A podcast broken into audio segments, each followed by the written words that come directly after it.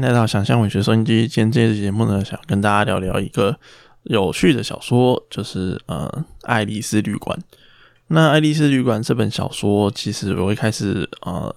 进的时候是连着一整套一起进的，因为当初为了想要看这个作者的其他作品，所以我就连着各种的书一起进。那这个作者就是小川洋子女士。那小川洋子呢？她其实算是还蛮多产的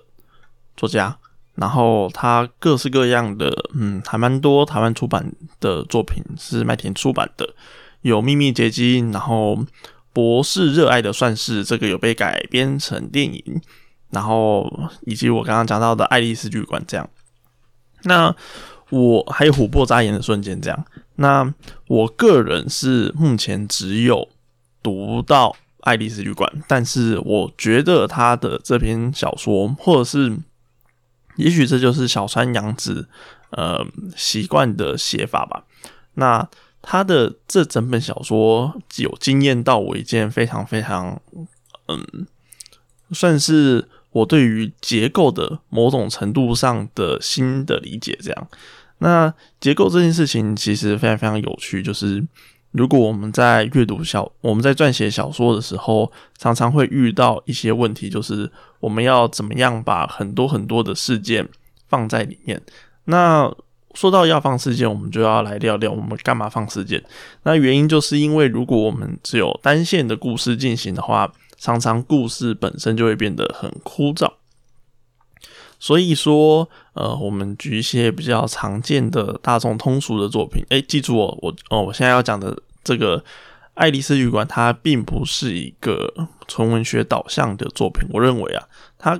真的整个阅读下来，还真的有点像电视剧或者是呃电影，这感觉是一个小时、两个小时可以很直接被改编成电影的一个作品。这样，所以说，我们回到。讲到为什么我们需要很多线进行这样，所以我们为了要呃让读者意识到很多事情正在发生的情况底下，我们常常会设计很多多线剧情。举例来说，村上春树就很常或者是很喜欢在他的长篇小说里面使用多线剧情的方式，以及例如说我们讲丹布朗，那丹布朗小说也很常使用多线进行。呃，可以说多线进行算是长篇小说的某种程度上编辑上的基本功，这样，因为这样子编辑的时候，呃，读者可以一直一直的去把注意力放在小说事件之中，然后作者也可以很方便的去剪裁小说的事件。那小川洋子这本小说为什么惊艳到我呢？因为他的做法就是一本道，就是从头演到尾这样子。那这个故事呢，非常非常简单。这故事就是呃，主角女主角玛丽，她是在一个叫爱丽丝旅馆里面工作的人。那为什么她会在里面工作呢？原因其实非常非常简单，就是她妈妈就是呃这个旅馆里面的负责人。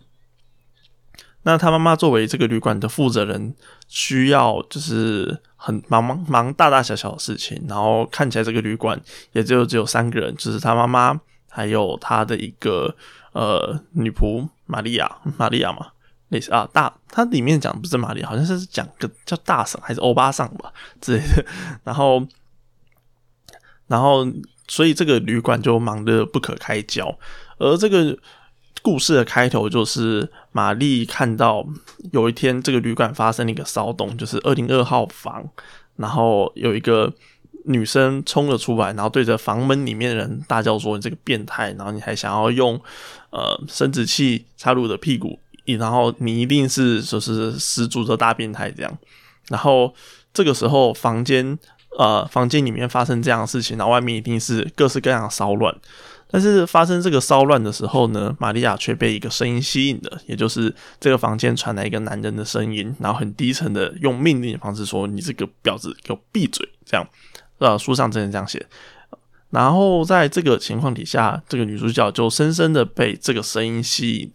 所以接下来她就开始了去想要找到这个声音。那最后她当然也找到这个声音的主人是谁。那这个主人是住在他可能某个虚构的世界里面，他有一个呃，他们是一个临港的旅馆，那港的那边就是大海啊，然后很多水上游设施可以玩。那附近也有一个孤岛小离小离岛这样子，然后那个声音的主人呢，就是住在那个离岛。那他所自称他自己是一个俄罗斯语的翻译家，他正在翻译各式各样的小说。那他的本职也是翻译各式各样的呃商业用品，例如说我们很多的进口货物的标签都要进行翻译，所以他主要的工作就是做这件事情。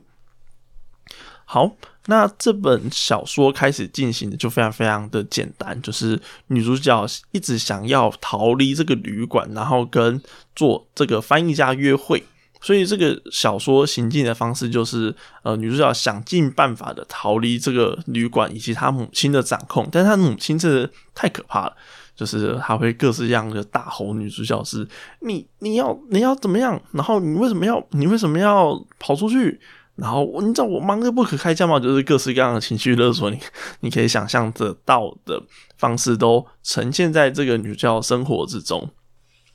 那只要她跑出去之后，呃，小说的风格又变成了她去如何去理解这个俄俄罗斯语的小说啊翻译家这样。那他其实用一个非常非常有趣的描写，是因为这个翻译家年纪非常非常非常的大。而这个女主角呢，又只是高中的年纪，她没有读高中，她在高中年纪这样，所以形成一个老少配的情况底下，女主角就一直观察这个翻译家，她时不时的就有一种很神经质、很战战兢兢的感觉，然后身体的部分其实也都有种老化老去的老化老去的问题，但是在某些时刻，她。非常焦躁、非常焦急的时候，对，例如说他订餐发生的问题，然后对着呃服务员大吼，或者是他们在约会的过程之中遇到了，就是之前在旅馆里面对着这个翻译家大骂她是变态的女人的时候，他突然变得非常非常焦躁，然后想要毁灭一切的那样子低沉的声音，却让女主角春心荡漾。那在这个小说的进行之中，它里面也有隐含着，不是隐含啦，就是明含，非常明显的去包含说，呃，女主角有喜欢被施虐的倾向，这样，她想要那个翻译家用呃命令的声音，然后用磁性的声音，然后会去玷污她，去毁灭她，因为。他认为说不是因为啊，他没有呃，作者没有很明确的链接这样，但是他女主角的生活一直处在一个非常非常压抑、非常非常一个可怕的世界里面这样。那这本小说带给我的启示，就是在阅读的过程之中，我们可以感觉到他们所进行的各式各样的亲密举动，好像越来越危险。一开始是呃捆绑而已，然后到最后。面就是用锐利的剪刀，然后明示着好像会杀死人。那呃，女主角又各式各样的到处听到说这个翻译家杀死了他自己的妻子的一些传闻。那随着这个谜题慢慢揭开、慢慢揭开的过程之中，这个小说最后达到一个很棒的升华，然后并且结束。而读者在阅读的过程之中，也期待着这个升华，期待这个暴力。期待这个畸形的关系到底有什么样结束的时候，我会发现说阅读这本小说是一个很畅快、很直接的体验。所以，嗯，对我的启发啦，就是我的小说写作的过程之中，我会想要常常放入很多核心。我会呃，在我自己在讲课的过程之中，我会把呃，我会把所谓的小说。其实是我们动用有感觉的物件，然后来去连接人们和文学的过程，和呃，就是所谓的编剧嘛。那我会简单把这些物件分为三个，也就是呃，我们对社会议题会有某些感觉，例如说，我们会对呃香港发生的事情有所感觉，或者是阿富汗的事情有所感觉。那不一定要讲国外，我们可以讲国内的。国内最近就是呃，刚公投一阵子结束了，或者是说这近几年来可能有土地征收的问题，还有呃野鸟保育，或者是外来种野鸟入侵的要不要屠杀的人道议题之类的。那在这个情况底下，我们会有社会核心，我们会想要关，呃，我们会想要关心，我们想要共感，我们想要知道全人类在讨论什么事情。所以说，呃，我第一个去区分就是社会核心，那第二个就是情感核心。那情感核心就是用细腻的情感，我们去讨论某些事情。举例来说好了，就是我觉得爱丽丝旅馆里面想要被折磨，然后想要逃离母亲的掌控，它就是一个很直接清楚的情感核心。这样，那。第三个我我会用的就是巨大场景核心，就是常常我们会在小说高潮或者是小说的呃某些书意时刻的时候，我们会展现某个奇异的巨大场景。那对我来说，我自己在我的《虎骨》这篇短篇小说集里面所使用，就是我去解析一个高考的那个呃考试题目。那个考试题目呢是讲土壤压密，最后土壤压密。它的公式告诉我们说，就是呃，如果借由上方的荷重，然后在荷重的过程之中，土会慢慢的往下沉嘛。那往下沉的这个时间是多长呢？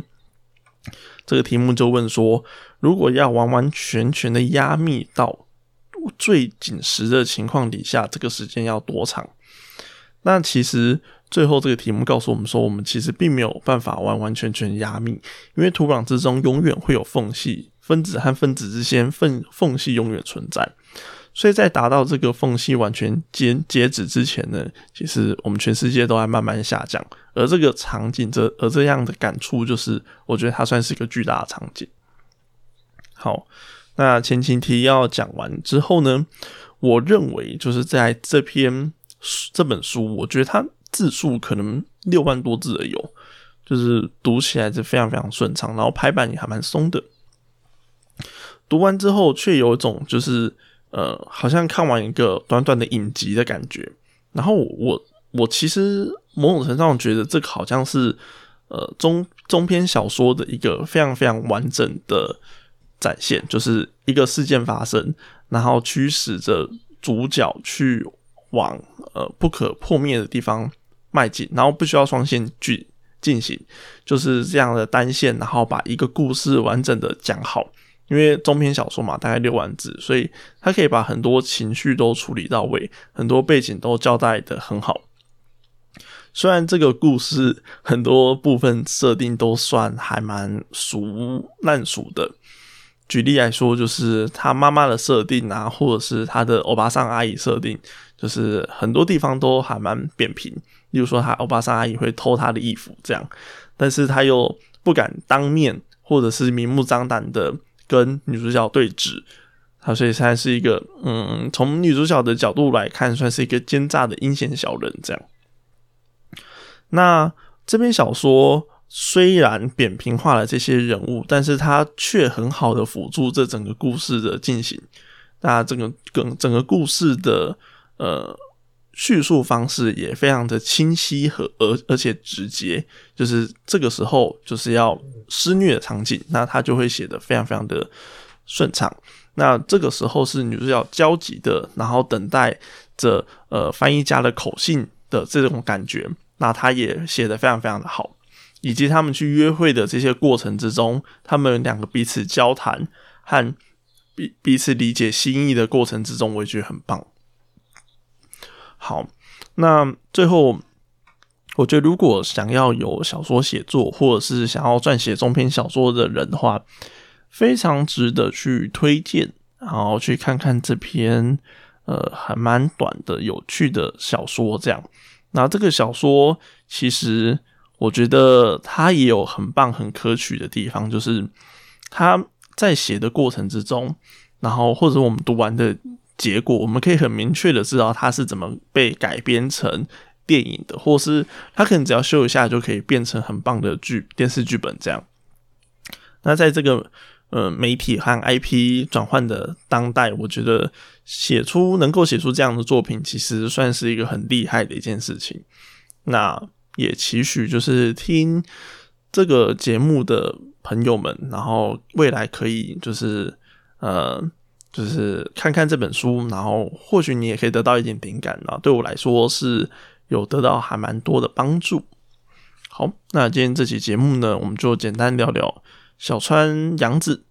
的这本《爱丽丝旅馆》。那我之后还有机会去读他其他的作品。那如果读者们或听众们有推荐的其他作品的话，那也欢迎来跟我啊，在我们的频道 Apple Podcast 底下留言，或者是想要问我们什么问题都可以。那今天这期节目就到这啦，拜拜。